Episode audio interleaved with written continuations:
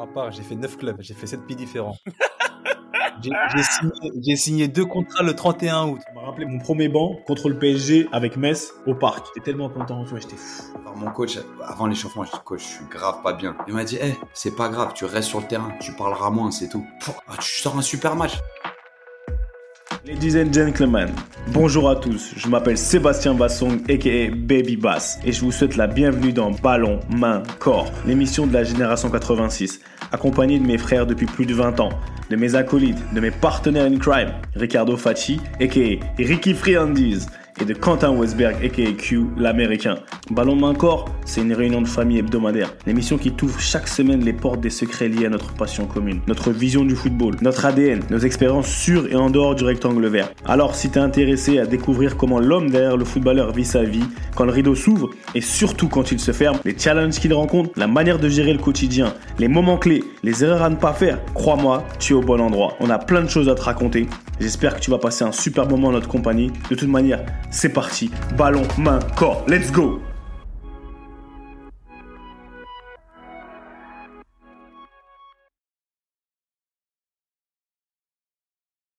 Si c'est bon, vous acceptez le recording. Moi, je suis en anglais. C'est bon, on peut partir, c'est bon, non? Ah, ça ça ça, le flow. hein. Hein? On se laisse aller par le flow. Salut à tous et bienvenue dans un nouvel épisode de Ballon main corps, la réunion de famille hebdomadaire. Comme d'habitude, ça bouge pas. Accompagné aujourd'hui. et jamais il sourit. Ma parole. Lui là, Jack Steller. Depuis petit, jamais il sourit. Jack Steller. Eminem, mon gars. Mes deux frérots, je les je vois tout le temps. Mais mon gars, Monsieur Digard, c'est comment? Ça va ou quoi, DJ Ça va impeccable, ça va et vous? Ah, ça va. Eh, pour nos auditeurs, jamais DJ il sourit. Jamais DJ il sourit depuis qu'on est petit. Hein, c'est dur hein, de, te voir, de faire sourire. Friandiz, Q, l'américain, les frérots, comment ça va? Mon gars, on est là, hein. tranquille, ça va. Franchement, moi, pareil, content encore d'avoir euh, un invité de qualité. En plus, euh, c'est un gars à nous. DJ, ça fait plaisir. Ça fait des années qu'on qu'on s'est pas vu, qu'on n'a pas trop parlé. Moi, c'est un plaisir. T'as as dit des Jack Steller, tout ça. Non, c'est pas ça, mon gars. Nous, c'est Stevie J. Nous, c'est Steven, Ouais. Steven Gerrard. Tu connais à l'époque. Je me rappelle, en équipe de France de jeunes, on avait un coach, c'est que ah, DJ, c'est Steven Gerrard, tout ça. Tu te rappelles là, le coach des, des U16 ou U18, je sais plus comment il s'appelait encore. Mais euh, non, non, c'est des bons souvenirs. Je pense qu'on en, on en reparlera durant, durant euh, l'épisode tranquillement. Mais sinon, sinon, ça va, mon gars. On est là, au calme. Ouais, c'est toi, tu vas comment? C'est toi, tout le monde aime Ricky. Tu vois, tu vois, DJ, il est là, ok, d'accord, on, aime bien, tu vois. Mais toi, ça va comment, Ricky? C'est toi l'homme du peuple. Moi, ça va. Moi, je suis offi- officiellement en, en vacances, bah, comme DJ.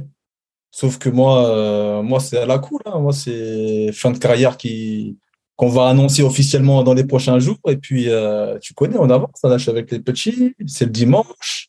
Ça va, ça se passe bien. Écoute, on, on travaille tranquillement l'après-carrière, comme d'hab. ATL, Atlanta. Etienne, ça va. hein. Ça va, ça va. On a fait 3-3. Je suis perdu dans les jours. On a fait 3-3 mercredi dernier. Là, on se prépare à aller à LA euh, là, demain pour un match mercredi. Ensuite, on enchaîne samedi après un petit peu de, de temps off. Ça, c'est pour le côté pro. Pour le côté perso, ça fait plaisir de recevoir Didier. hein. Euh, c'est un membre de la génération 86, pas exactement de Claire, mais les tournois du camp des loges avec le Havre, les matchs amicaux contre de Claire-Fleu Havre, les, Mhm. Ouais, ça remonte, hein. Ça remonte. Oui, il était le boss du milieu de terrain au Havre, là. Mm. avec, avec tous les gars autour de lui. Non, super. Ça fait super plaisir d'échanger avec. euh, si on parle, si on disait qu'Younes, euh, c'était la maturité, Didier, je sais plus, c'est encore, encore un stade au-dessus. Je crois que c'est le boss des 86 en termes de précocité, maturité. Enfin, voilà, hâte, euh, hâte d'en discuter avec lui. Et puis, ouais, beaucoup de, beaucoup de souvenirs sur le terrain, la coupe au bol blonde, là, hein, les embrouilles avec top play au, au, au camp des loges, non, des pas. C'est des super Ah, vous voulez me faire en fait, hein? On va te Oh, cuire aujourd'hui. on va te cuire, frère. Non, calme. c'est mieux off qui disait que les années casquette à l'envers, 92, toi les années 90 c'était mieux. On parle des années 90, hein. Ah non, mais non, mais. eh. Mais, mais DJ, wesh, toi, ça va comment? C'est comment? On s'en ça fout. va, je suis en vacances. Quand je suis en vacances, ça va. Hein Les vacances, c'est bien pour tout le monde. Hein. Ça, quand ça finit là, ah putain. Mais Ouais, que, que tu sois joueur de N2 ou coach de Ligue 1, les vacances, ça fait du bien, mon gars. Mais attends, Eh, Ricky, Tout le monde. eh, eh, vous, êtes, vous êtes sur une série de deux ou trois victoires là avec Chartres. Ça se passe comment? Ah ouais, bah écoute, ça, ça, ça gagne quand, quand on doit plus gagner, quoi. C'est ça le problème. C'est quand, quand il fallait ramener les trois points, les victoires, les matchs au couteau, on on n'était pas là. Mais quand il n'y a plus rien à jouer, euh, quand par magie, de toute façon, tu sais comment ça se passe. Hein. Quand il n'y a plus rien à jouer, quand Relâché on est relâché, bah, ça rentre tout seul, tu vois. On a battu Saint-Malo, on a gagné le match, enfin, on a perdu contre Rouen quand même, hein, l'avant-dernier match. Mais euh, ouais, on a eu quelques victoires à la fin, mais malheureusement, euh, voilà, comme prévu, hein, descente, descente logique, mais même méritée, si je dois le dire ainsi. Mais bon, c'est comme ça, c'est le football. Voilà. monte Hein? Qui monte Non, nous on Qui descend. monte Qui, qui monte qui monte C'est Rouen qui monte. En N2, notre groupe, c'est Rouen qui monte. Ils ont fait une grosse bataille avec le Racing 92. Finalement, Rouen, ils montent. Bah, je sais pas si t'as un peu suivi. Il y avait Evreux qui était pas mal aussi au début. Ouais, mais ils, eu- ils ont coulé. Ouais, ils ont eu des grosses, je pense qu'ils vont couler. Bah, ils ont coulé avec Poissy. Ouais. Et après, bah, dans les autres groupes, si on complète, t'as, dans le groupe de Fleury, là. Fleury, FC 93, c'est Fleury, Épinal. ils ont fait quoi alors? Ils ont gagné, mais finalement, c'est Épinal qui monte. Oh, gagnette. Oh, le seum. Épinal, ils montent, ouais. Et euh, apparemment, ils ont une grosse équipe aussi. Épinal, c'est sympa. Et puis, euh, de l'autre côté, t'as. Il y a Gaulle- Gaulle, Gaulle qui Ouais, monte. j'ai vu ça. Et chez vous, là, dans le sud, c'est euh, Marignane. Marignane, Gignac qui monte. Bien sûr, sous réserve de DNCG, tout ça, tout ça. Mais bon, je pense que ça va le faire pour ces, ces équipes-là. Et il n'y a, pas- y a pas moyen qu'on vous repêche, euh, vous, Charles? Parce que chez vous, en N2, là-bas, il y a, des, toujours des magouilles bizarres. Tu vois, y a des gens, ils sont repêchés, des gens, ils, descendent à cause des trucs chelous. Donc, il n'y a pas moyen. Nous, si on se fait repêcher, c'est vraiment qu'il y a 40 équipes avant nous qui, qui fassent faillite. Mais il y a déjà deux équipes qui, qui font faillite chez nous, dans notre groupe. Donc, mais je pense pas après. Déjà, nous, il faut pas qu'on fasse faillite parce que là, ça parle même de, de R1 pour nous, là, pour Chartres. Mais je pense que le maire, il va réinjecter et puis euh, ils vont, ils vont repartir en N3. Mais c'est pas plus mal pour le, pour le club. Ils vont partir sur de meilleures bases. Ah, voilà, il y a un nouveau cycle. C'est bien, c'est mieux pour Chartres. Et puis, euh, voilà, c'est comme ça. Vous avez, vous avez fait un accord avec euh, Molina. Vous avez passé un accord avec Molina, comme ça, il arrête, Ah de, bah. vous, il, arrête, il, arrête de vous déranger dans, dans les journaux. C'est fou, c'est, il vous a tué. Non, bon, bref. Eh, eh, eh. Bon, le mec. Tu parles de Molina, on est là, on parle football, tu nous parles des. Non, euh, tu parles de Charles, gros. Excuse-moi, cette année, frérot, t'étais souvent, on s'envoyait des messages, je voyais des. Ah, des- regarde, écoute, moi, ce que je te propose, c'est que quand on sera en- nous trois, on fera un bilan de la saison. Ed, Quentin, moi-même, et on va parler là, là, on a, on a un sujet important là, à traiter là. Sujet important et Quentin, il a comment, il a, il en a par- il en a parlé. Au final, on va pas balancer un sujet. DJ, je sais pas si tu sais comment ça fonctionne dans, dans BMC. De base, quand on a, des, fois, on est tous les trois. On bavarde, on bavarde football, on parle football, on refait le monde, on donne des insides aux gens, comment ça se passe, ce qu'on a vécu vraiment. Et quand on a des invités, bah, on base un peu plus sur l'invité. Et, toi, je vais pas te mentir, on parlait de toi, tu étais pendant la saison, on parlait souvent de toi, on t'a mentionné plusieurs fois. Pour tout un tas de raisons, on t'a pas cuit tout le temps, t'inquiète pas, c'était, c'était bienveillant. C'était bienveillant, c'était gentil. Et en fait, bah, comme il l'a dit Q, ah frérot, on est tous de la génération 86. Nous, on a créé notre association G86 via Clairefontaine, via l'INF, mais au final, on est tous des 86. Et quand on parle, nous, en tout cas, quand on entend DJ Digard, comme il l'a dit, et comme un peu avec Younes, et c'est pour ça que vous deux, vous entendiez super bien, vous étiez super en avance. Une précocité, une précocité à tout un tas de niveaux. Et aujourd'hui, bah, précocité aussi dans le, dans le monde des, euh, bah, du, coaching, de, le- de, j'allais dire managérial. Tu vois, managérial, parce qu'au final, on a le même âge. Et je connais très peu de gens de notre génération qui aujourd'hui, bah, faut dire ce qui est, et qui ont, qui ont entraîné en Ligue 1 et qui, voilà, même s'il y a des diplômes à passer, etc., qui étaient sur le banc de Ligue 1. Moi, c'est de ça, donc je veux vraiment qu'on discute. Je veux pas qu'on parle de reconversion forcément, etc. On peut en parler, tu vois. Mais voilà, le parcours, parce que on se connaît depuis petit et on sait comment comment ça se passait. Putain, vous avez une équipe de présus et tout. Bon, avec Metz, ça se tapait, tu vois. Toi qui parles, toi qui parles. Non, mais- qui se fout de la charité. Non, mais non Et hey, je l'ai préparé dans ma thèse. Je me suis dit, de vous deux à Troyes et à Strasbourg, on peut pas, on peut pas, on, ça, tu vois, il y avait pas match. Mais avec le Havre, frère, en termes de présus, franchement, il y avait match. Et on a joué des matchs, le Havre, FC Metz. Gros, c'était des matchs, la bagarre. Eh, c'était des matchs de vétérans, frère. Mal. Tout le monde a arrêté le foot à 20 ans après. Ils ont arrêté le foot à 20 piges. Donc, ouais. Non, mais je voulais savoir à peu près, déjà, quand on refait un peu le bilan, on fait le bilan calmement, tu vois. Euh, C'est vrai, non, la précocité quand même, à tous les niveaux. Comment tu vécu Enfin, voilà, raconte un peu, tu vois. Toi, t'as pré la précocité, comment tu vivais quand, étant jeune cette, euh, bah, le fait d'être en avance, parce que, comme il disait Ricky, Stevie les comparaisons, voilà, le fait d'être en avance à tous les niveaux, parce que, et on va en parler. Donc, c'est ça, moi, j'ai envie qu'on parle, et la parole est ouverte. Et je pense que mes deux frérots, là, ils ont plein de questions, ils ont plein de sujets, ils sont prêts, mais pas pour te cuire, juste pour discuter. Ah, moi, en fait, je pense que la vie, c'est une question d'opportunité. En fait, moi, je me suis retrouvé au Havre. C'est un club où ils ont le besoin de former et de vendre. Ils identifient rapidement les, besoins qu'ils ont sur les postes, sur le- les joueurs à profil, et après, ils tracent le chemin. Donc forcément, ça s'est fait plus rapidement que si j'étais dans un autre club. C'était un besoin de club, en fait. C'était vraiment un, projet club. Je faisais partie d'un d'un projet club. Après, euh, j'ai arrêté tôt. Donc au final, j'ai commencé tôt à entraîner aussi. Moi, je savais que je pourrais pas durer. J'ai eu trop de blessures.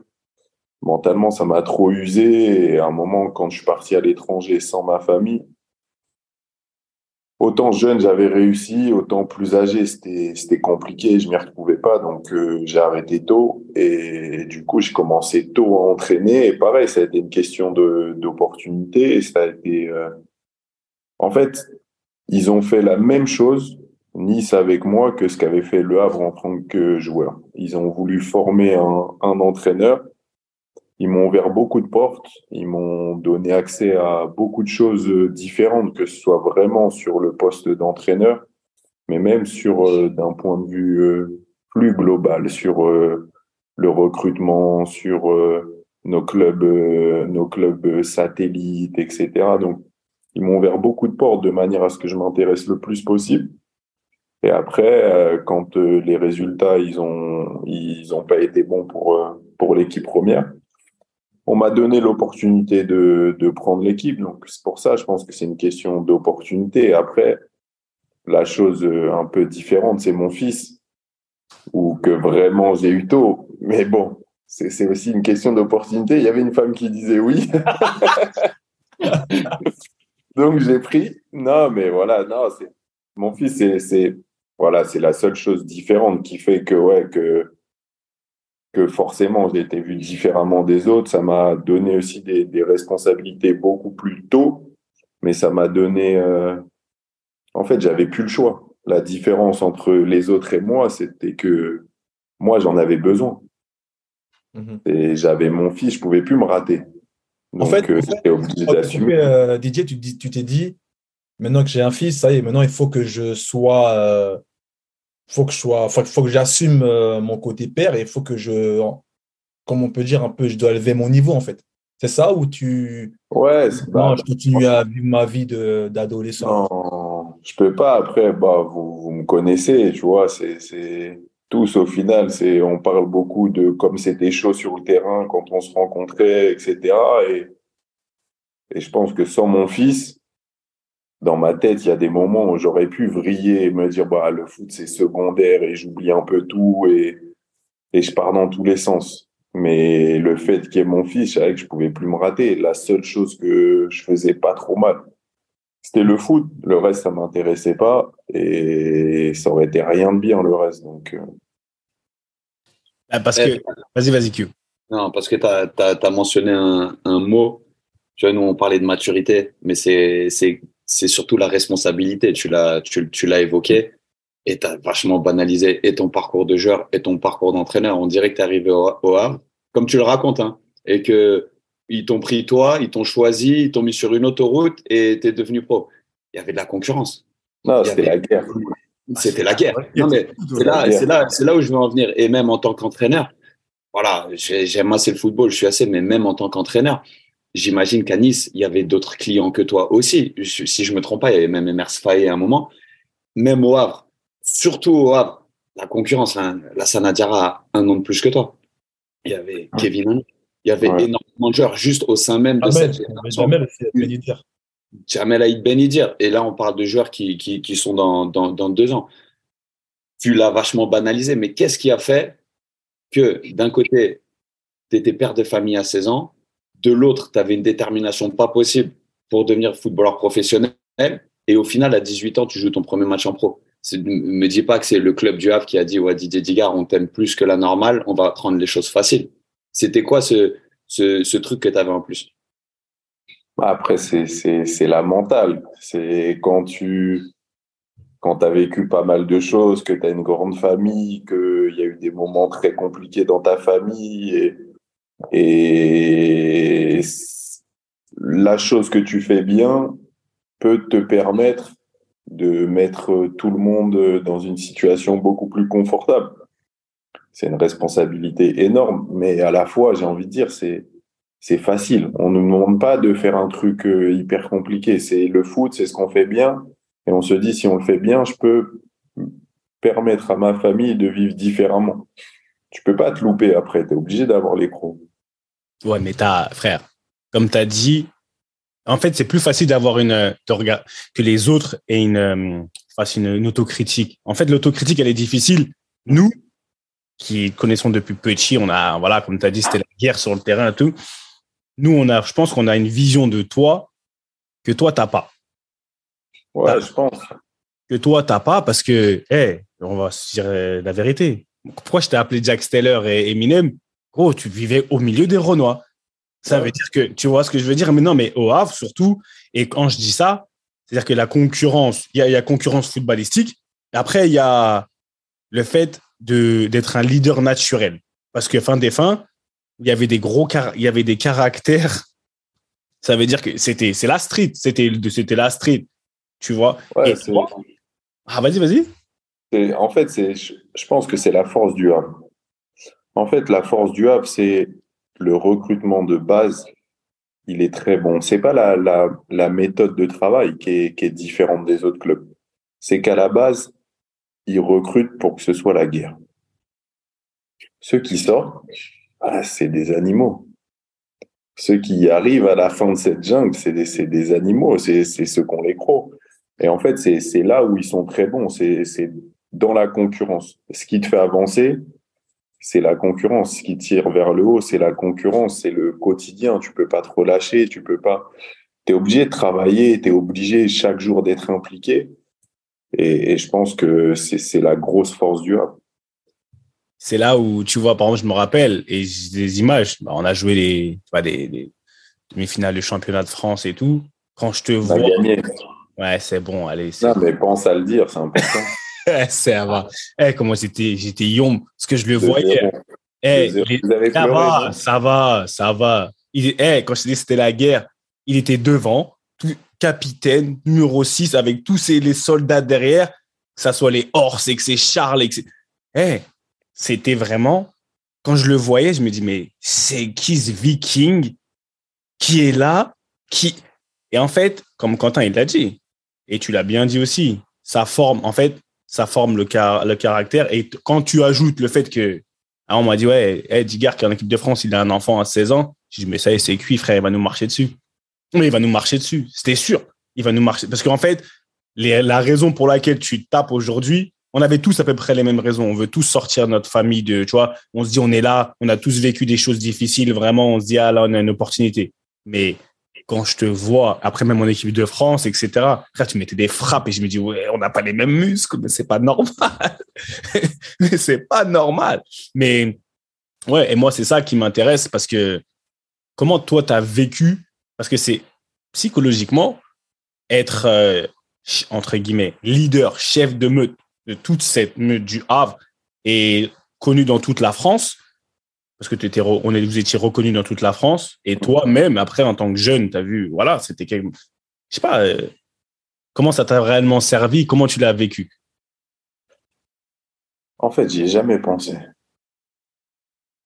Je l'ai, ça, ça s'est fait comme ça, et j'ai, tu vois, c'est marrant parce que c'est quelque chose qu'on, là, au, BEPF, là, le, diplôme, le dernier diplôme pour les pros, il y a beaucoup de cours d'intervention là-dessus, sur le leadership et, et eux, ils ont beaucoup de, beaucoup d'éléments, entre guillemets, beaucoup de le développer. De... Et moi, c'était comme ça, c'est en moi. J'ai jamais cherché à le développer, j'ai jamais cherché à l'être. Moi, ça a toujours été comme ça, en fait. Donc, j'y ai jamais pensé. Naturel, quoi. Comment? C'était c'était naturel, tu l'avais déjà en toi, en fait.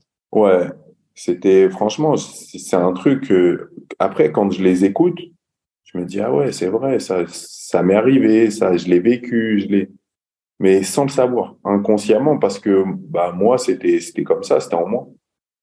Ouais, mais le leadership, pour travailler dedans, parce que dans ce que je fais, le leadership, on, je pense pas qu'on puisse. on- Il y a différents types de leadership. Toi, tu Ouais, as, des qualités naturelles et je pense que tu as gagné le respect par tes qualités naturelles. Il y a des gens, ils, sont, ils disent qu'ils sont leaders parce qu'ils parlent fort, etc. Non, toi, le fait que tu sois leader, c'est parce que demain, voilà, euh, tu, tu dis quelque chose, tu le fais, tu es le premier à aller à la guerre, tu vois, tu es le premier, tu, tu lead by example, tu es là. Et donc, naturellement, c'est tes qualités. Après, il y a des gens qui ont les mêmes qualités qui ne seront pas leaders. Mais je pense que les gens ils disent ouais non le leadership soit tu l'as soit tu l'as pas. Moi je pense pas. Moi je pense que le leadership ça peut se développer en Oui. fonction, tu vois en fonction de certaines certaines euh, caractéristiques. Et toi surtout dans l'environnement dans lequel tu étais. Et, et moi je mets vraiment l'accent sur ça parce que on a tout. Je me disais à chaque fois je parlais à Charles et tout je me dis mais je me disais mais comment lui là c'est lui qui mène la danse. Après quand tu jouais etc. J'ai compris. Ouais, c'est là que, tu te rappelles, il y a quelques semaines, on a fait un, un épisode sur ça, sur le leadership, euh, Seb. Genre, genre si tu es pilote ou euh, passager, tout ça, par rapport euh, au collectif. On, avait, on avait grave argumenté sur ça. Toi, tu disais, ouais, non, ça se développe, tu peux être euh, quelqu'un de lambda et devenir un leader. Moi, j'ai- moi, j'ai toujours dit que c'était quelque chose un peu de, pas d'inné, mais c'était vraiment, tu l'avais en toi, tu vois. Et je pense que DJ, justement, c'est l'exemple même du type de joueur ou du type de personnes qui sont euh, qui l'ont naturellement en fait, tu vois. Et c'est pour ça qu'il était suivi parce qu'il pouvait avoir les derniers Golgoth ou des mecs même plus âgés que lui, mais il était suivi parce qu'il est dégagé naturellement. Il voulait pas s'inventer un rôle sous prétexte que tout ça. Parce qu'on en connaît aussi des pas des joueurs mais des personnes qui ont même euh, qui sont pères très très tôt tout ça, mais qui ont pas cette euh, tu vois cette responsabilité. Tu sais, ça va. naturelle. Parce que, parce que, parce que j'imagine, Didier, que toi, quand on te donne le brassard, tu le prends pas comme un boost, genre, ah, ça, je suis capitaine, euh, je suis bien pour la suite. Tu le prends comme une responsabilité. Mm. Et c'est surtout ce qui explique que tu t'es vite recyclé dans le coaching. Et en parlant de responsabilité, en parlant de leadership, il faut que tu. J'ai grandi avec une légende qui m'a été racontée sur toi. Poli, Mamad Diop, avec qui j'ai joué, qui, avec qui tu as joué toi au Havre avant. À 18 ans, on me donne le brassard de la réserve à 3. Et tu sais, ça faisait, tu sais, un peu le buzz. Vous savez comment, tu sais, quand tu es un petit Mhm. peu euh, en place dans ton club et tout. Et il y a Poli, il m'a dit, hey, Q, te la raconte pas. Hein. Didier, il était capitaine à 16 ans au Havre. Ouais, capitaine de la CFA à 16 ans. Ouais. Non, ouais, c'est vrai, c'est vrai. C'est vrai. Après, la saison d'après, j'ai eu beaucoup de, j'ai eu beaucoup de blessures. C'est pour ça que j'ai commencé qu'à qu'à 18 ans en pro. Mais ouais, à, à 16 ans, euh, Excuse-nous, hein, excuse-nous. capitaine de la réserve. non, mais c'est, Ah, excuse-moi. c'est- franchement, je, je, je pensais que, je pense que j'aurais pu débuter avant si j'avais pas eu toutes ces blessures. Mais au final, après, ça a fait, ça a fait partie de mon parcours. Mais dans l'évolution que j'avais, je pensais que j'arriverais à débuter plus tôt encore. Bah, c'était, c'était, c'était normal. Moi, je vais enchaîner sur un truc, euh, vu qu'on parle un peu d'anecdotes. J'ai une, une que je vais sortir rapidement, tu vois. Toi, tu, bon, tu te souviens plus, DJ, mais moi, je me rappelle comme si c'était hier. Rappelle, c'était ma première sélection en équipe def. Je sais pas si c'était en U16 ou U17, c'est quand, je- quand je suis arrivé à Strasbourg. Et je sais pas, bon, te rappelle, c'était un match, on avait joué à Pau. Et euh, maintenant, je peux le dire, vas-y, à 36 piges, on tous pères de famille ici. hein. Eh, j'arrive en sélection, frère, j'ai une pression de malade mental. Parce que tu vois, moi, c'était un, c'était un rêve, pas un rêve, mais c'était un objectif d'intégrer l'équipe de France. Je me rappelle, en troisième année, moi, quand on était à Clairefontaine, moi, j'y étais pas. Il y avait Olivier, il y avait Geoffrey déjà au but, tout ça, il y avait euh, quelques, deux, trois gars. Et, euh, et moi, t'es, rappelle, c'est- Seb ou on avait tous envie de, de revenir à Clairefontaine avec les habits de l'équipe de France, tout ça, tu vois, bref. Et moi, j'y vais à Strasbourg, on va à Pau. Et ma première sélection, et en plus, euh, pour l'anecdote, c'est la première de Hugo Loris, et c'est la première d'Alex Reynaud aussi. Et du coup, moi, j'ai créé dans la chambre, tout ça, on joue, on joue. Et euh, je me rappelle ce match-là. Moi, à l'époque, je jouais plus numéro 10 offensif. Et euh, le coach, il met milieu droit. Un poste que j'ai jamais joué, avec ma grande taille, tout ça. Je sais, ouais, il met milieu droit. Parce que t'avais mis toi au milieu avec Alex Reno, ce match-là. Je sais plus c'était contre qui. Je crois que c'était contre la République tchèque, euh, un club de, un pays de l'Est. C'était avec Galice. Ouais, ouais, c'était avec Jean Galis, tout ça, tu vois. Ouais.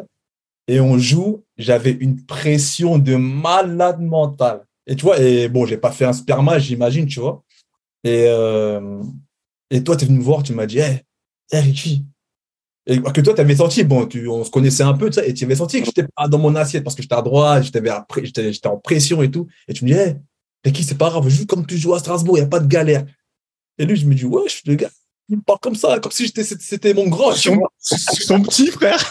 Et je me rappelle, et je me rappelle, à chaque fois que je te faisais une passe, je sais, bon, après toi, t'as dû oublier, mais moi, et moi, ça m'avait, ça m'avait marqué. À chaque fois que je te faisais une passe, tu me criais, bien joué, Ricky! Ouais, tu prenais le ballon, tu repartais avec le ballon, tu vois. Et moi, je fais, ah ouais, je fais, c'est un bon DJ, en fait. Il me met dans les meilleures conditions, tu vois. Père de famille. Pas Père de famille, on t'a dit. pour le dire, tu vois. Hein? Père de famille. Ah, c'est ça, mon gars. Ah, Là, il m'a drivé comme jamais, tu vois. Et tu vois, c'est un truc que je tenais à dire parce que ma première sélection, euh, moi, on a connu, mais ma première sélection, c'était assez, assez marquant, tu vois. Ça avait marqué, tu vois. Donc, euh, je tenais à vous le dire. Et je te cache pas, et il est là, on en avait déjà parlé, lui et moi, mais Toi, tu as parlé que de la prime, toi. non, on parle pas nous, on souffrait les clubs de Ligue 2. Hein on souffrait de ouf. Il te rappelle. Ah, on a sélection, nous, on avait besoin de la prime parce que nous, c'était dur. Oh, mince. Mais non, mais, et tu vois, et ce qui est marrant, c'est que le respect, le respect comme il t'a drivé, moi, pour, pour le coup, je voyais, je me suis dit, tu sais quoi, quand on était pas, je suis arrivé, le temps que j'arrive en équipe de France, c'est là où ça s'est bien passé. Avant, je voulais, je voulais démonter. C'est-à-dire que je te dis, c'était la, quand il dit, il l'a dit, c'était la guerre. Ça veut dire qu'on se regardait mal, c'était dur. Et après, on arrive en équipe de France. Au final, on joue sur le même maillot. On s'est mis dans la chambre, on a rigolé, etc. Et on a commencé à faire, on a fait limite la paix, tu vois. On a fait la paix, ça y est, c'est passé. Et après ça, je l'ai vu en Angleterre. Parce que je voulais parler de ça un peu, parce que monsieur, t'as voyagé quand même. T'as voyagé. Toi qui es un produit, on est tous des produits de la France, on est des produits de la formation à la française, génération 86 dans son ensemble. Tu fais quoi de ton, de ton expérience, de tes expériences à l'étranger, au final? Euh, On dit quoi? Bah, franchement, l'Angleterre, j'ai un regret. C'est, je sais pas si c'est d'y être allé trop tôt ou d'être parti trop vite.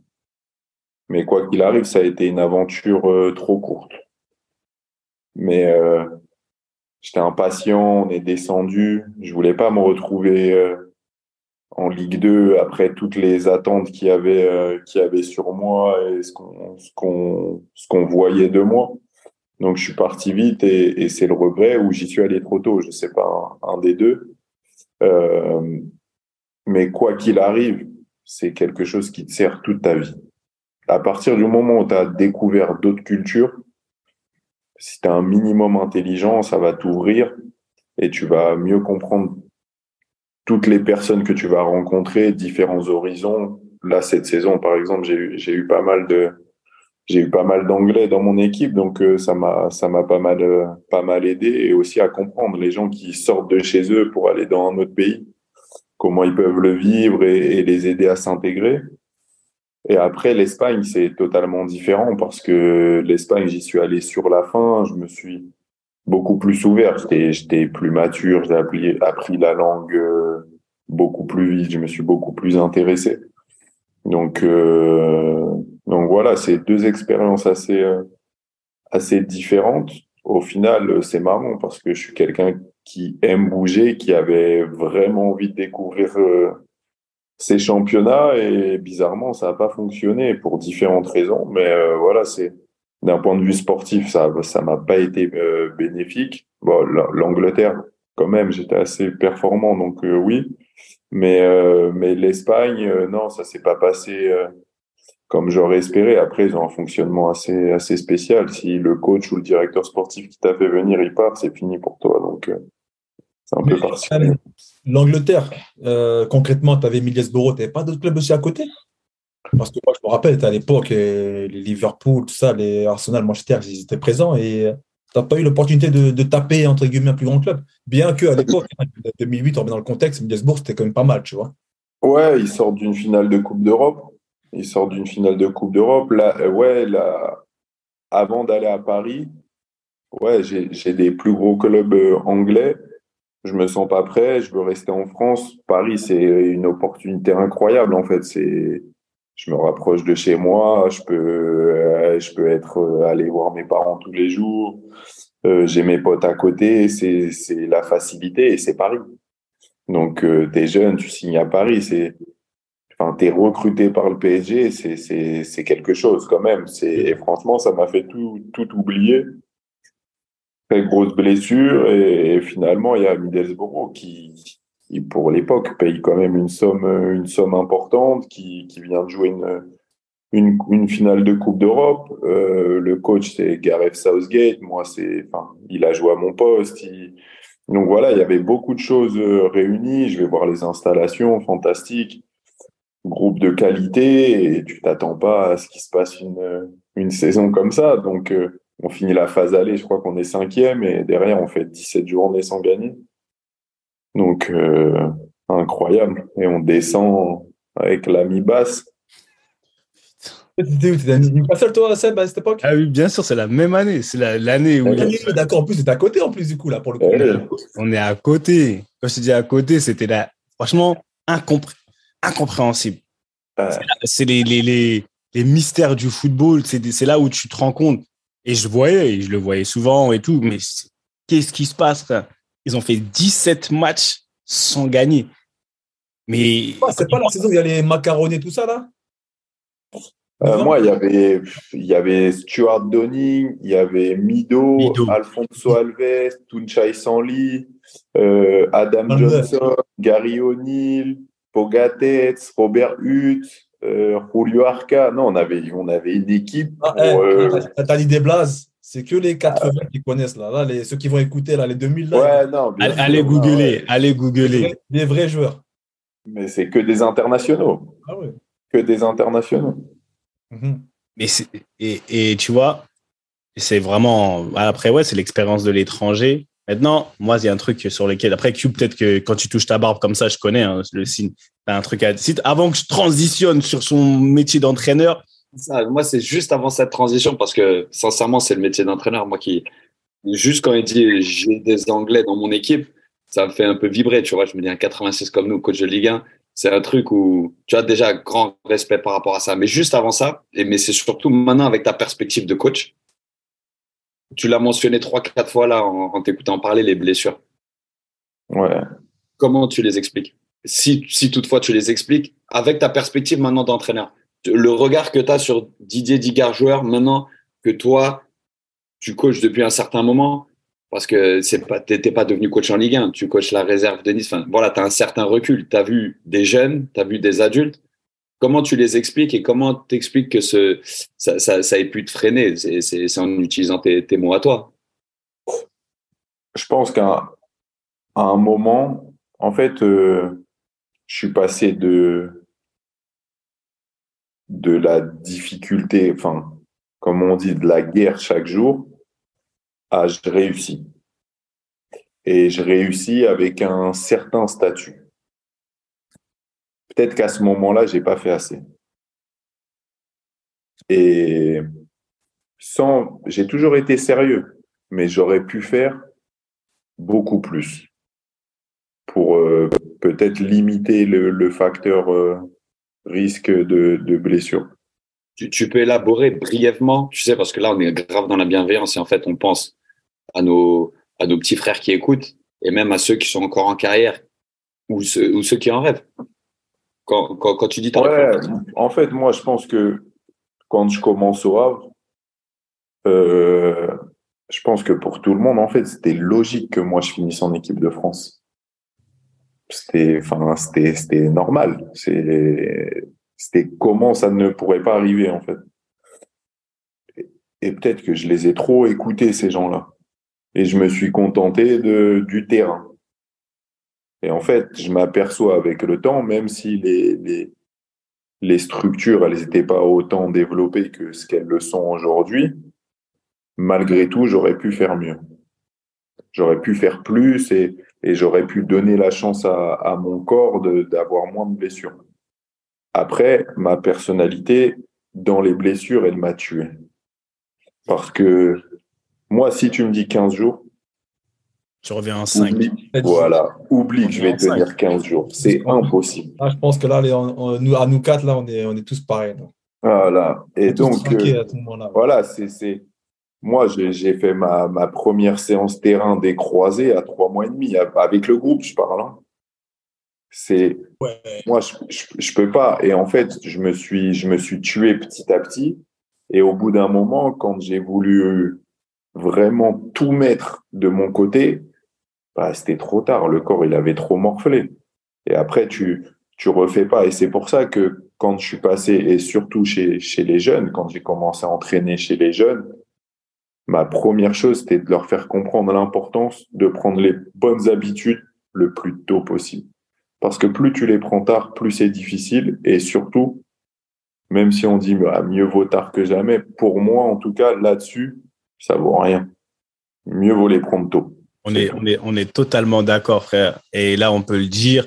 Quand je, parce qu'on fait partie d'une génération où, comme tu as dit, aujourd'hui, c'est différent, etc. Mais pour moi, je veux pas qu'on se cache derrière ça. Parce que, à, notre époque, c'était mieux que ceux qui étaient avant nous.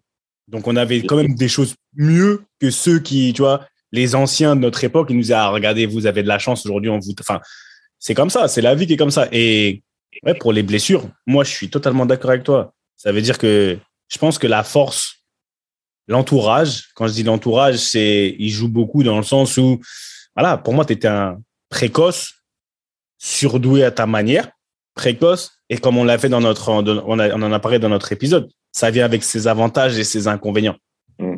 Quand tu es super en avance, bah, il y a des choses qu'on fait plutôt. Quand aujourd'hui, regarde, on a, on a 36, 37 ans, on croit qu'on en a 50, frère, on n'a plus envie de sortir, on est là, on est fatigué, on croit qu'on on est des, des anciens de fous, parce qu'on a fait tout très, très vite. Parle pour toi, frérot. Mais bah, regarde, ce qui est bien, c'est que les, les, les, les, épisodes, ils sont enregistrés. On va repartir. T'as dit, ah ouais, aujourd'hui, moi aussi, je sors plus, je suis fatigué, et nanana. On est fatigué, frère. Tu vas en te bois, toi? Tu parles encore en soirée, là? Moi, je mets le bois, spécialement, hein, sincèrement. Ah. Oh non, moi je suis pas, je suis pas un fêtard, je suis pas, moi je suis très casanier mon gars, tu sais. Habib. Après. Message pour Habib Belaïd. Message pour Bibo, s'il te plaît, à ce moment-là du podcast, quand tu vas écouter le podcast, tu prends ton téléphone, tu appelles Ricardo et tu lui dis de répéter devant toi qu'il était, il allait pas en soirée. Merci. C'était une petite aparté, tu as vu, parce que les gens faut remettre des choses dans leur contexte quand même. C'est vrai qu'on a pu, euh, qu'on a, c'est vrai qu'à notre âge, normalement, un âge où on devait être, euh, entre guillemets, à fleur de l'âge, c'est vrai qu'on a accumulé beaucoup d'expérience. Donc, forcément, on a, on a un train de vie différent de, de, de notre âge euh, en général. Donc, ça, ça, je te le concède. DJ, Elle a bien tourné, hein. T'as vu? T'as vu? Il l'a bien tourné. Eh, il est, tu vois le, le, maniement de la langue française. syllabes. DJ, nous aussi, on se convertit, t'inquiète pas, on arrive, DJ, on arrive, on arrive. On a du retard, on est, on est moins précoce, mais on arrive aussi, t'inquiète pas. petit à petit. Hey, DJ, dis-moi, quand tu regardes le métier d'entraîneur aujourd'hui, tu entraînes depuis longtemps. Qu'est-ce que tu. Quand tu vois les entraîneurs, par exemple, tu dors. Tu vois, tu dors. Ouais, il a fait une, une année à Marseille? Ouais. Il arrête. Il dit il est fatigué. Il est épuisé. Tu vois, j'ai vu, bon, Spalletti aujourd'hui, c'est Spalletti aussi qui arrête aussi. Et j'ai vu beaucoup d'entraîneurs, tu vois, ils arrêtent parce qu'ils sont fatigués. Ouais. Aujourd'hui, toi, qui es jeune par l'âge, par l'expérience en tant qu'entraîneur, mais qui entraîne depuis un certain moment, comment euh, comment t'expliques ça? C'est quoi la vie d'entraîneur? Aujourd'hui Comment t'expliques tout ça? Moi, je peux le dire aujourd'hui. Déjà pour le foot, la manière dont moi je vivais le foot, j'ai toujours dit que j'arrêterais tôt. Je pensais pas que ce serait aussi tôt, mais je savais que j'arrêterais tôt. Entraîneur, je vais vraiment arrêter tôt, c'est sûr. Pourquoi, attends, attends, répète, t'as dit tu vas. Parce que c'est fatigant, en fait. C'est le foot, c'est facile quand t'es joueur. Le foot, allez, selon, on, va revenir encore au, rôle de, de leader, mais tu te soucies un peu des autres. Quand tu es un leader, oui, forcément, mais sinon, le genre de foot, il se soucie que de lui. C'est tout. Quand tu es entraîneur, tu dois te soucier de 25 joueurs et tu dois te soucier de ton staff. Moi, aujourd'hui, mon staff, c'était plus de 20 personnes. Si tu commences à mélanger, bah, si tu mélanges le technique, euh, le médical, euh, tout, enfin, t'as la diète. Quand tu veux que ce soit carré, bon, faut que, faut quand même que, que tu aies le, contact avec tout le monde. Et surtout, quand tu veux créer quelque chose, faut que tout le monde aille dans le même sens. Donc, dans ce que toi, tu penses être euh, bien, même si tu écoutes tout le monde pour que tout le monde te, te fasse avancer. Mais quand tu veux que tout le monde aille dans la même direction, et ça fait, ça fait beaucoup de monde. Là, il n'y a plus que toi. Donc, euh, franchement, c'est fatigant et ça s'arrête jamais. En fait, tu, bah, tu rentres, tu as toujours un truc avec un joueur à gérer ou avec quelqu'un de ton staff ou les entraînements après le match. Euh, Quand tu pars sur le match, tu as les analystes, ils vont voir un truc, un machin. Après, il faut que tu prennes une décision. Après, il y a la remise en question. La décision, elle était bonne, pas bonne. Le joueur que j'ai fait jouer, c'est bien, pas bien. Le mec qui a pas joué, qui a insulté ma mère, bah, comment je vais le gérer? C'est, Hmm. tu vois, c'est, c'est entraîneur. C'est, ouais, franchement, entraîneur, c'est pour les fous, en fait. Eh non, mais eh, laisse-moi rebondir là-dessus, parce que tout à l'heure, tu parlais de la concurrence quand tu es joueur. Tu sais, et que Mm. c'est ta mentalité, ta déter qui t'a qui, qui fait avancer. Tu peux poser des tacles le jour où tu es énervé ou tu as envie, envie d'envoyer un message. Sincèrement, concrètement, c'est ce que tu fais. Tu vois ce que je veux dire? À l'énergie, sur le terrain, tu peux vider. Mais en tant qu'entraîneur, tu peux pas. Comment tu fais? Tu vois, comment tu fais pour te battre? Pour te battre au sens figuré du terme. Mais comment tu fais pour envoyer tes messages, t'établir alors que tu es entraîneur Et là, là tu es obligé d'être diplomate d'une certaine manière. Mais comment tu fais pour vider cette frustration qui, en tant que joueur, est beaucoup plus facile à vider? Moi, là-dessus, ça va. Franchement, en fait, moi, j'ai jusqu'ici, après, est-ce que je vais évoluer, est-ce que je vais le faire différemment? Sincèrement, je pense pas parce que je suis comme ça et, et c'est ce qui plaît. Après, bah, faudra me prendre euh, comme ça et accepter. Moi, avec les joueurs, on se dit tout et devant tout le monde. Comme ça, au moins, il a pas, on va tous dans le même sens. À partir du moment où, au début, on se fixe les objectifs, on se fixe la feuille de route, bah, faut qu'on y aille tous ensemble. Après, il y a des mecs où c'est un peu, un peu différent. Voilà. À partir du moment où, les objectifs, ils sont fixés, après, euh, pareil, les, objectifs, sont communs, en fait. Donc euh, après, tu mets la feuille de route et tu fixes euh, les règles. Et, du coup, bah, on se dit tout. Bien, pas bien, tu dois accepter parce que tu sais que c'est pour le bien du projet collectif. Donc j'ai pas cette frustration parce qu'on se dit tout. Après, tu dois connaître tes mecs. Il y a forcément des mecs, tu vas leur dire différemment. Mais tu leur dis. Tu leur dis différemment. Il y en a, ils ont besoin de se faire rentrer dedans. Il y en a, faut leur dire tranquillement. Il y en a, malgré tout, faut leur dire, mais un petit peu à part. Mais j'ai pas aujourd'hui cette frustration de de pas dire ou de pas dire comme je veux. Ou je parle tout à fait naturellement. Mais en fait, si tu es juste, les mecs, ils acceptent. Si tu le fais pas euh, pour toi te faire plaisir ou pour... Franchement, les, les mecs, ils acceptent. Ils, ils acceptent pourquoi? Après, moi, encore une fois, de l'extérieur, je peux te dire, moi, je suis dans le coaching, mais le coaching de la tête. Donc, au final, ce que tu me dis, ça me parle. J'entends la gestion de l'humain, etc. Toi, parce que je me dis, regarde, tu coaches Dante, frère. Tu as coaché Dante. Dante, c'est un Mm. 85. Ou 86. Non, plus, il a 39. 83 Euh, 80. 21. 24, je pense. 81, Dante, je- les gars. Ouais, je sais pas, il va avoir 40 ans. Il va avoir 40 piges. Pour, regarde, Dante va avoir 40 ans. Il y a des jeunes, il y a des gens, Ramsey, c'est vers notre âge, etc. Ross Barclay, des Anglais, il y a des Français, avec la, la différence de mentalité. Fin des fins, ça revient à ta personnalité en tant que personne, parce qu'au final, au final, tu peux, je pense, hein, après c'est moi, les entraîneurs, pourquoi les gens, ils te kiffent, je pense que j'ai entendu et tout, Parce que comme je pense que tu les coaches comme tu aurais aimé être coaché. Dans ta personnalité aujourd'hui, tu as vu, tu as dit, on, moi je connais ta personnalité. Je préfère qu'on dise la vérité devant. Et ça, ça vient aussi de l'environnement. On n'aime pas les gens qui parlent dans le dos. On n'aime pas les trucs qui sont pas clairs. On préfère un joueur de foot, et je l'ai toujours dit à n'importe quel acteur du. Dis-moi la vérité. Après, je la gère comme je la gère, mais je, je pense qu'un joueur de foot, il va apprécier le fait qu'on soit direct avec lui, même s'il doit gérer une certaine frustration. Et c'est pour ça que aujourd'hui, dans le monde d'aujourd'hui, on parlait tout à l'heure des années 90, et etc., à l'ancienne.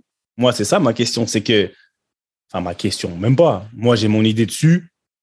Qu'est-ce que tu ramènerais d'avant aujourd'hui? Comment tu le fais et comment qu'est-ce que tu ramènerais d'avant et comment tu le mets au goût du jour? Si tu peux le faire.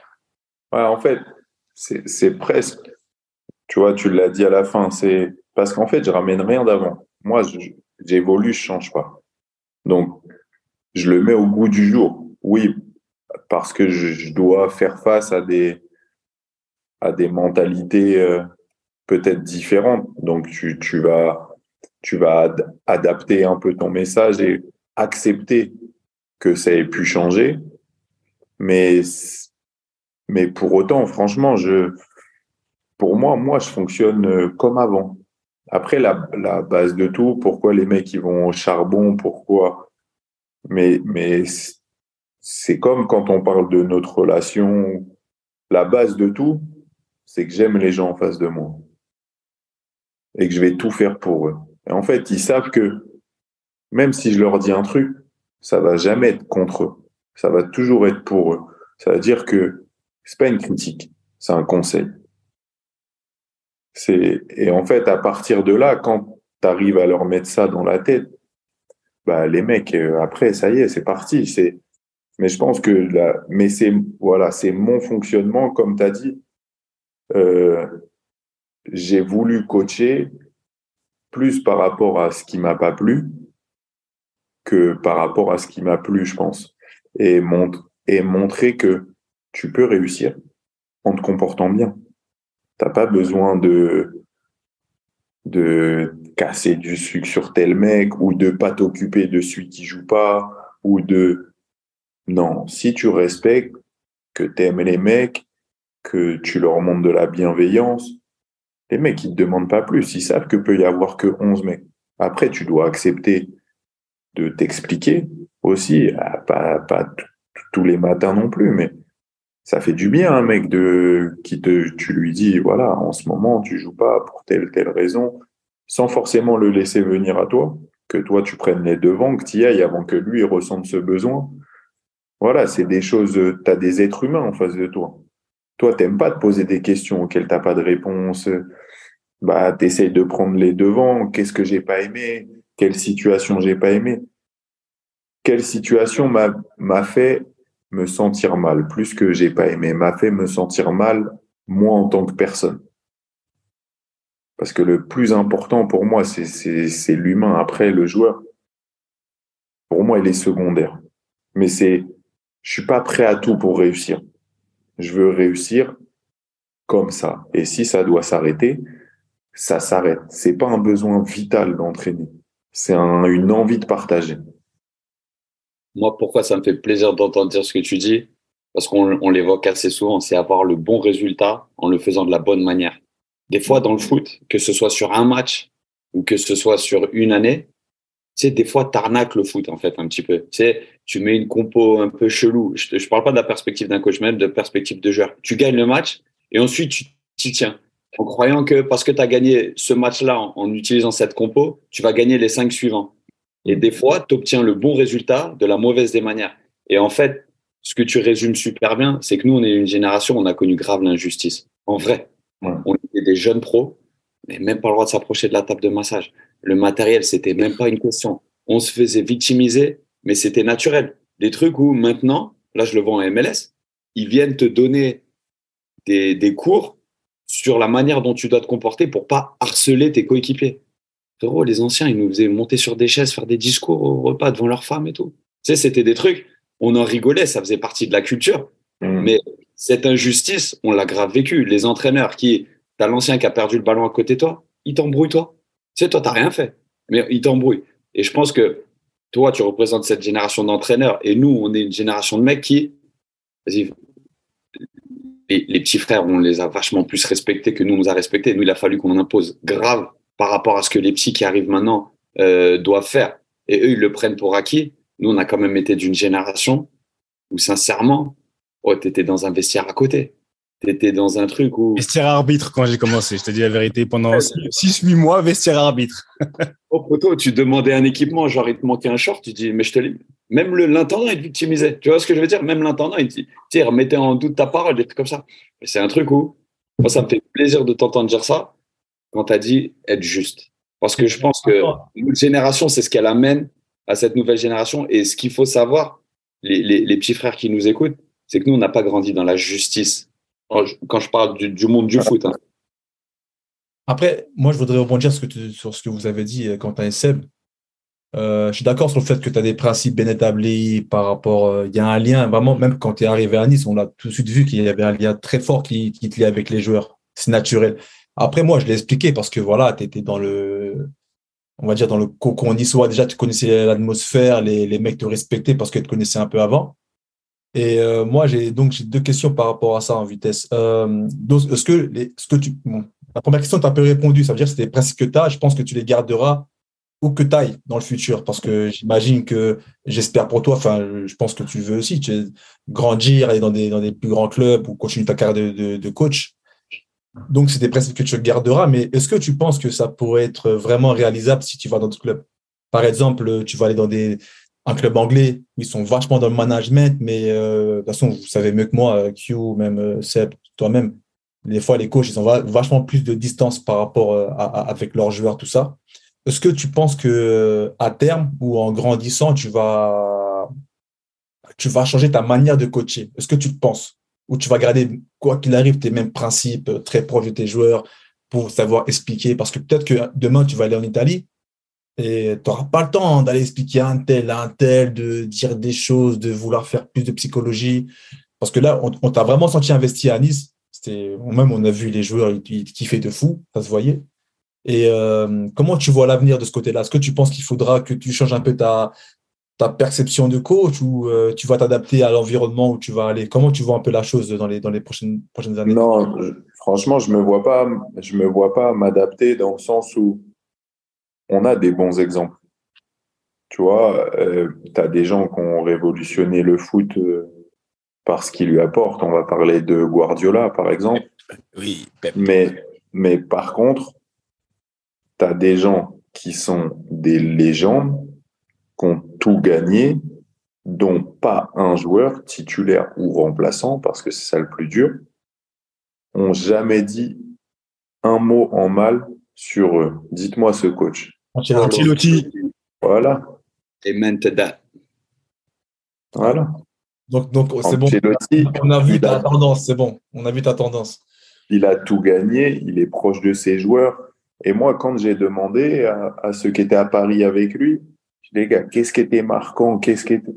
Ah, il va au barbecue des joueurs, il se soucie de leur famille, s'ils sont bien, si de l'être humain Pochettino. avant le footballeur. Mauricio Pochettino. Ça, Pochettino, c'est exactement, c'est quand je te dis c'est exact. Pochettino, il t'appelle, il dit écoute, j'ai entendu que ta femme elle avait la grippe. Comment elle va ta femme? Ça veut dire que pas pour faire semblant. Et vraiment, il s'assied. Le match, il te fait travailler comme un fou. Ce que tu veux, il t'appelle, il dit ouais ton fils. euh, j'ai appris, j'ai regardé, je sais que tes enfants là c'est l'anniversaire de ton enfant. Il achète des cadeaux aux enfants de ses joueurs. Hmm. Pas, pour acheter, pas pour acheter, tu vois, le respect, mais il a, il est comme DJ, comme euh, Ancelotti. Pour lui, il fait passer l'humain. Et tu le vois quand tu parles avec lui, c'est quelqu'un, tu vois, il vient de, il vient d'en bas. Et pour lui, le côté vraiment humain passe avant tout. C'est pour ça que les joueurs, ils vont au combat pour lui. Ran- Ranieri, il est, il est comme ça aussi. C'est pour ça, même son, son nom, c'est même le gentleman, parce que. Bah, Ça faisait longtemps les anecdotes Ranieri, euh, Seb. hein. Autant toi dans les anecdotes Ah, premiers épisodes, ça. Ça faisait un moment. Ranieri. C'est les Parle. premiers épisodes, ça. On va pas les ressortir, mais bon, vous savez, Ranieri, vous savez les histoires que j'ai racontées sur lui. Mais c'est bien ce que tu tentes vers ces genres d'entraîneurs. C'est des entraîneurs qui sont, euh, qui, qui respirent le football et c'est ça qu'on aime voir. Après, il y en a d'autres qui ont d'autres d'autres méthodes qui marchent aussi. hein. Moi, je pense aussi à Mourinho et tout ça. C'est un peu plus clivant, mais euh, des fois, ça marche. Mais c'est vrai que ça, ça vieillit mal. Ça vieillit mal. Après, c'est, c'est, tu t'arriveras jamais mieux à durer qu'en étant toi-même. Authenticité plus connaissance de soi égale succès. C'est ce que je répète tout le temps. Frère, et, et sincèrement, moi, quand je te vois être entraîneur, est-ce que tu es, encore euh, dans ta tête un peu entraîneur-joueur? Non. T'as pas envie de faire les taureaux Tu non, joues- bah, en fait, des fois, ouais. On des fois des transversales, des fois. On des transversales de temps en temps. Ou tu frappes un peu, tu Non. frappes des fois. En fait, bah, en fait, le foot, ça m'a jamais manqué parce que moi, les- la deuxième fois que j'ai fait les croisés, j'ai pas opéré.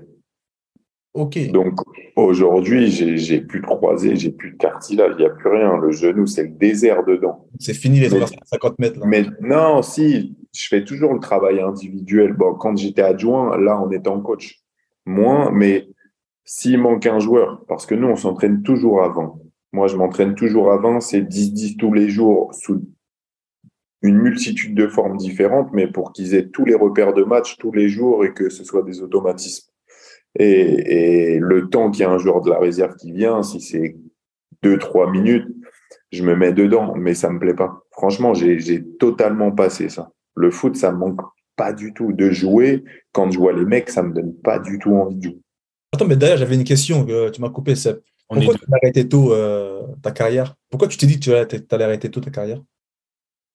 Parce que tu Parce que je, je savais que, en fait, c'était trop énergivore, la manière dont, dont j'étais dont, et la manière dont je gérais les blessures. Je savais que mon corps, au bout d'un moment, il allait me dire stop.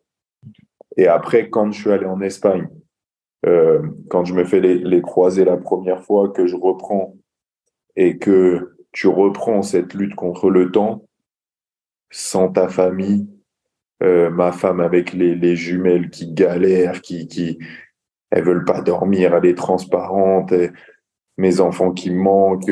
bah, J'ai dit ça y est, c'est bon. Au final, c'est- faut que je rentre chez moi. Mais encore une fois, c'est qu'est-ce que tu vas privi- privilégier? Quel genre de personne tu veux être? Est-ce que le foot pour toi c'est toute ta vie? Est-ce que ta famille ça passe avant?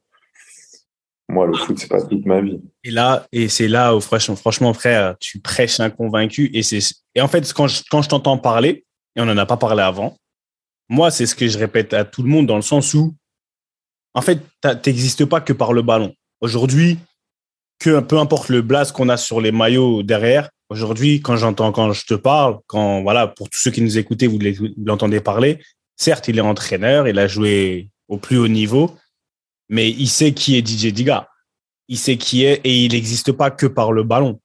Et c'est une erreur que je pense qu'on fait, que beaucoup n'ont pas, pas qu'ils font, mais qu'on a, on pas, ils sont pas encore arrivés à ce niveau de, paix intérieure, de dire au final, j'existe pour que j'existe sans le foot.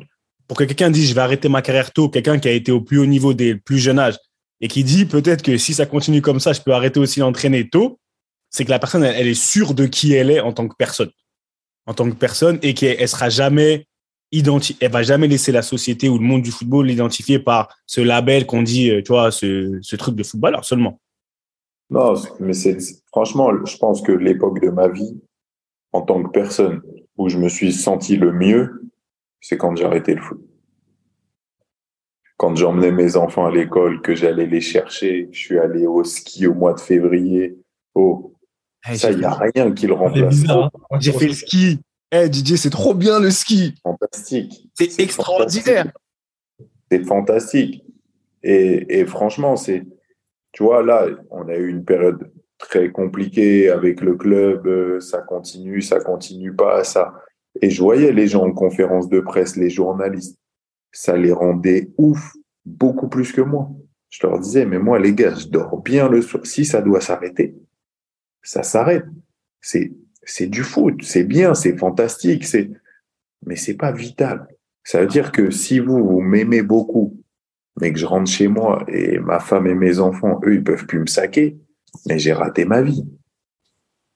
Mhm. Public success, public success, private failure. Et, tu vois, si, si tu dois traduire C'est ça. ça, va être un, un succès. Bref, toi, t'es un anglophone. Mhm. Ricky, on doit te traduire ou pas un- Ricky, c'est un mec du Nigeria, t'as un fou, toi. C'est un Nigérian. Ricky, parle un peu anglais avec ton accent du Nigeria. Ah, ah, gars, c'est bon, les gars. mes frères, mais tu sais quoi? Et ça, là, et je te jure, hein, surtout pour. Je kiffe tellement entendre ça parce que c'est un combat, des fois, que quand je parle aux gens, que ce soit dans mes speeches ou dans les coachings, tu dis, et surtout le genre de foot, qui, moi je demande, qui es-tu?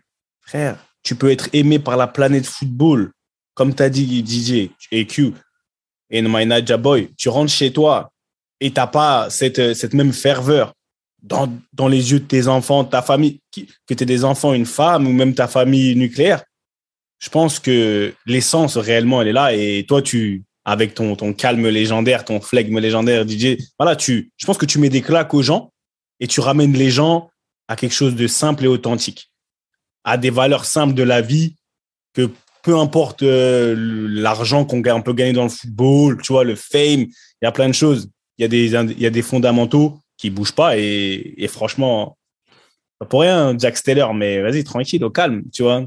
Non, Eminem, Eminem, c'est un artiste. Ouais, Jack Steller. Jackie Boy. Jackie Boy, t'es fou, regarde-le. Fort tranquille. Hein? Vieux blaze. Quel vieux blaze. Dis que t'as pas regardé Son of Anarchy. Exactement, il sait pas que c'est Jack Steller. Hein? T'as dit quoi? J'ai vu, frère, c'est fou, quoi. Alors, t'es un vieux blaze Jack Steller. T'es fou, toi, il est trop. il est Ouais, trop- mais ça, ça le caractérise pas, euh, DJ. Euh, regarde comment il est, avec sa grosse barbe de vie. Ah, tu vois, il est là. d'accord, physiquement. Physiquement, il y a le physique et il y a le mental, tout aussi. Ah, Ah, en plus, il doit y avoir des gangs de, de loupards comme ça à Chartres, Ricky, non? Eh non, eh, eh, Eric, il a possible, Il, En tout cas, à Rambouillet, moi, des fais à parties de Rambouillet golf maintenant. à- avec Bajnivet et tout. Attends, Ricky, il a changé? Non, Rambouillet, il n'y a, pas de ça, mon gars. Rambouillet, tranquille. il a des- c'est sûr, il y a des mecs, il y a des motards, ils sont là, frère. Ils sont prêts. Bon, en tout cas, non, les frères. Bah, DJ, Q, t'as quelque chose à ajouter? On a rajouté, mon gars.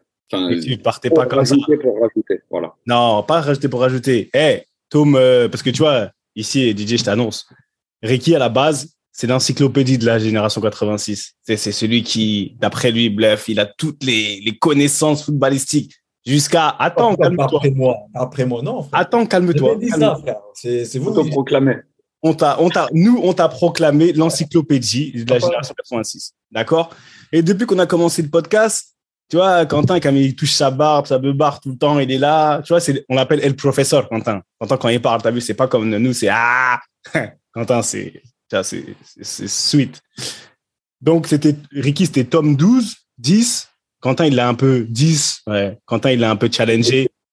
Il a, eu quelques, il a eu quelques défaites. Donc, je vais vous rentrer dans un quiz. dans un quiz footballistique, messieurs. J'ai quelques questions pour vous. Et monsieur Digard, euh, au final, tu vas jouer hein, parce que euh, c'est pas, mon problème que, que tu sois calme ou pas calme. Tu vas jouer. Question. Vous êtes prêts, les frères?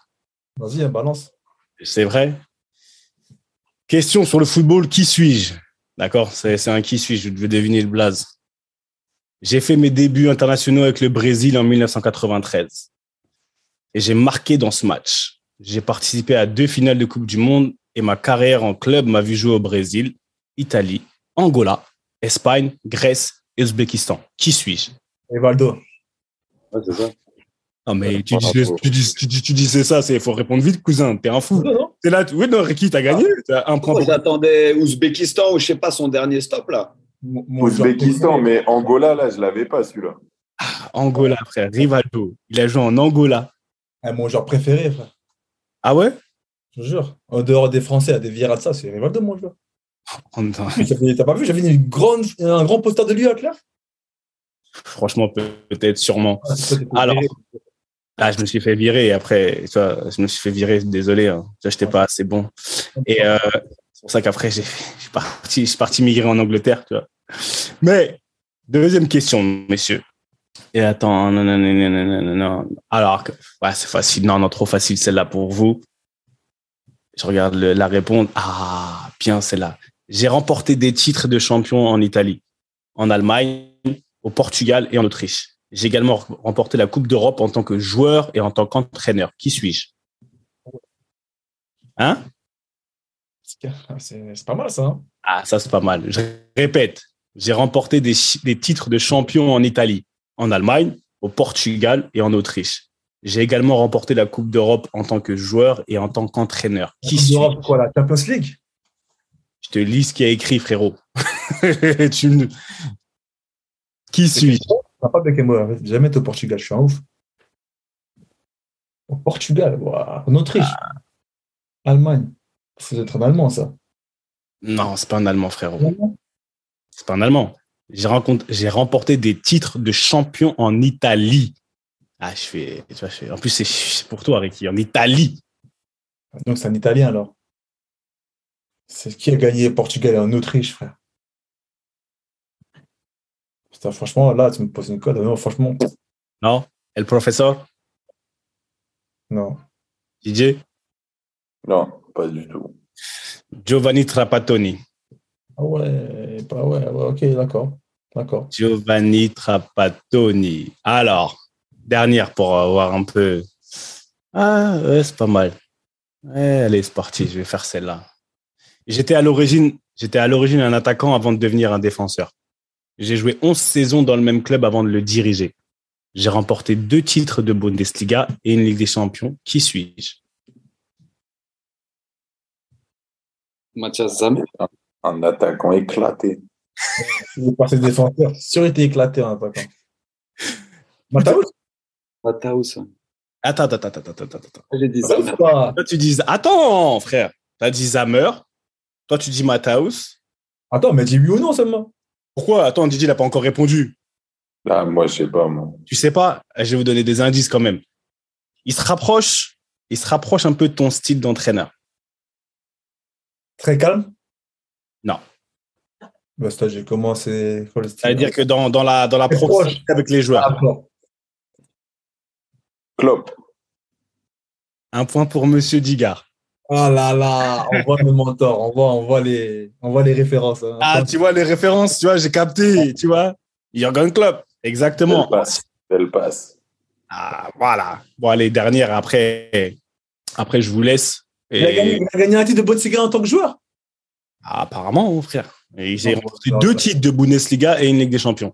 Ah, ça, c'est en tant que coach, à mon avis. En joueur, je crois qu'il a gagné. hein. Enfin, bref. Bon, dernière.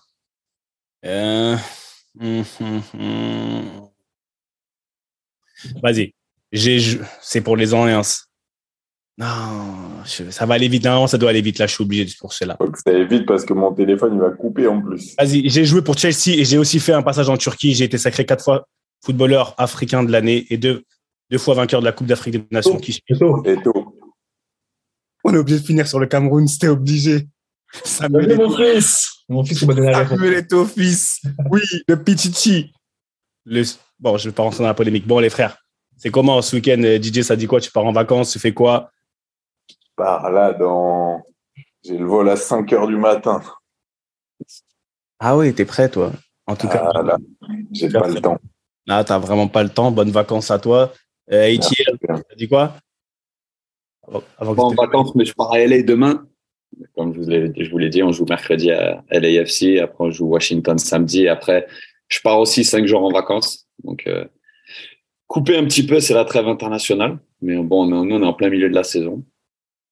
Tranquille, la routine. Mais un grand merci à toi Didier parce que franchement cet épisode on l'attendait et comme Ricky euh, et Seb l'ont souligné, c'est un gros épisode. Franchement, merci pour tous les insights. Merci pour ce passé commun partagé. Et franchement, sache que tu as des supporters avec toi. Merci à vous tous. C'était très bien. Moi, j'ai pas dit tout ça. Ricky, ça dit quoi? Euh, pareil, moi aussi, là, je, suis, euh, je vais partir un peu en vacances la semaine prochaine, là, quelques jours. Euh, histoire de décompresser un peu, et puis après aussi faire mes affaires en Turquie, là. Et, euh, et voilà, sinon, on, on va profiter, un, un- pareil, comme DJ l'a dit, un peu des enfants, les- la fin de la fin de période scolaire, et puis voilà, après vacances, et on, se reconvertit tranquillement. hein. Ça bouge pas. Ah, mais pareil, hein, mais DJ, merci beaucoup. C'est un épisode, on aurait pu durer euh, 4 heures si on voulait, mais on va se limiter à, à ces. Ah, J'ai vu que tu étais le maître du temps. Ouais, ouais, ouais, c'est moi, parce que sinon, là, les, les deux passionnés, ils n'arrêtent pas, tu vois. Donc, euh, Attends, attends, qui c'est qui dit ça Les deux passionnés. Le mec qui, qui, qui jure que par la passion du football et tout ça. En tout cas, non, c'est, il est connu pour ça. Tout le monde aime Ricky. Et frère, Eh, merci. Même si tu étais éclaté par rapport à la technologie, il faut le dire, aujourd'hui, c'est un ancien, il vient en 90. Il apparaît. il est pas. T'as dit quoi? Coup de téléphone, FaceTime, message, photo, khlas. Nada mas. Na- Nadamas. En tout cas, merci beaucoup, frérot. Non, blague à part, c'était le feu. Et euh, ça fait plaisir de te retrouver là. La génération 86 et un jour de la génération 86. Et on te dit merci. Donc, euh, on se revoit très, très, très bientôt. Et comme disait, merci à la source.io d'abord. Comme d'habitude, c'est notre main tendue à nous. On, ça bouge pas. Et franchement, ouais, très, très bel épisode après Younes, après Smile, tu vois, après Mamad, après Didier là. Franchement, c'était le feu. Et comme disait Monsieur Ravio, notre illustre euh, surveillant, entraîneur des gardiens, Monsieur Fati, Monsieur Westberg de temps en temps. Basket par cas, allez hop, vous tournez. C'était la génération 86. Merci beaucoup. BMC, ballon main corps, la réunion de famille hebdomadaire, beaucoup d'amour. Bye bye. Love. Comme toutes les bonnes choses ont une fin, la réunion de famille ballon main corps de cette semaine est terminée. Mais t'inquiète pas, on va pas loin, on revient très vite. J'espère que tu as kiffé passer un peu de temps en notre compagnie et que tu en as appris un peu plus sur ce grand mystère que peut représenter le quotidien, le mental du sportif de haut niveau. D'ailleurs, si tu as vraiment apprécié, n'hésite surtout pas à nous donner de la force sur les réseaux sociaux pour la génération 86. On dit souvent que tout ce qui se passe en famille doit rester secret. Bah là, tu sais quoi On brise les codes. On t'autorise à en parler, à partager ces réunions familiales avec le plus de monde possible. Fais tourner et partage nos valeurs avec passion. Et au fait, si tu veux retrouver tous nos autres épisodes, c'est super simple, comme un contrôle passe. Ils sont sur toutes les plateformes traditionnelles d'écoute. Merci encore pour ton soutien. Et comme disait un illustre monsieur qui nous est cher à tous, et au coco, ballon, main, corps. Allez, à la semaine prochaine la famille.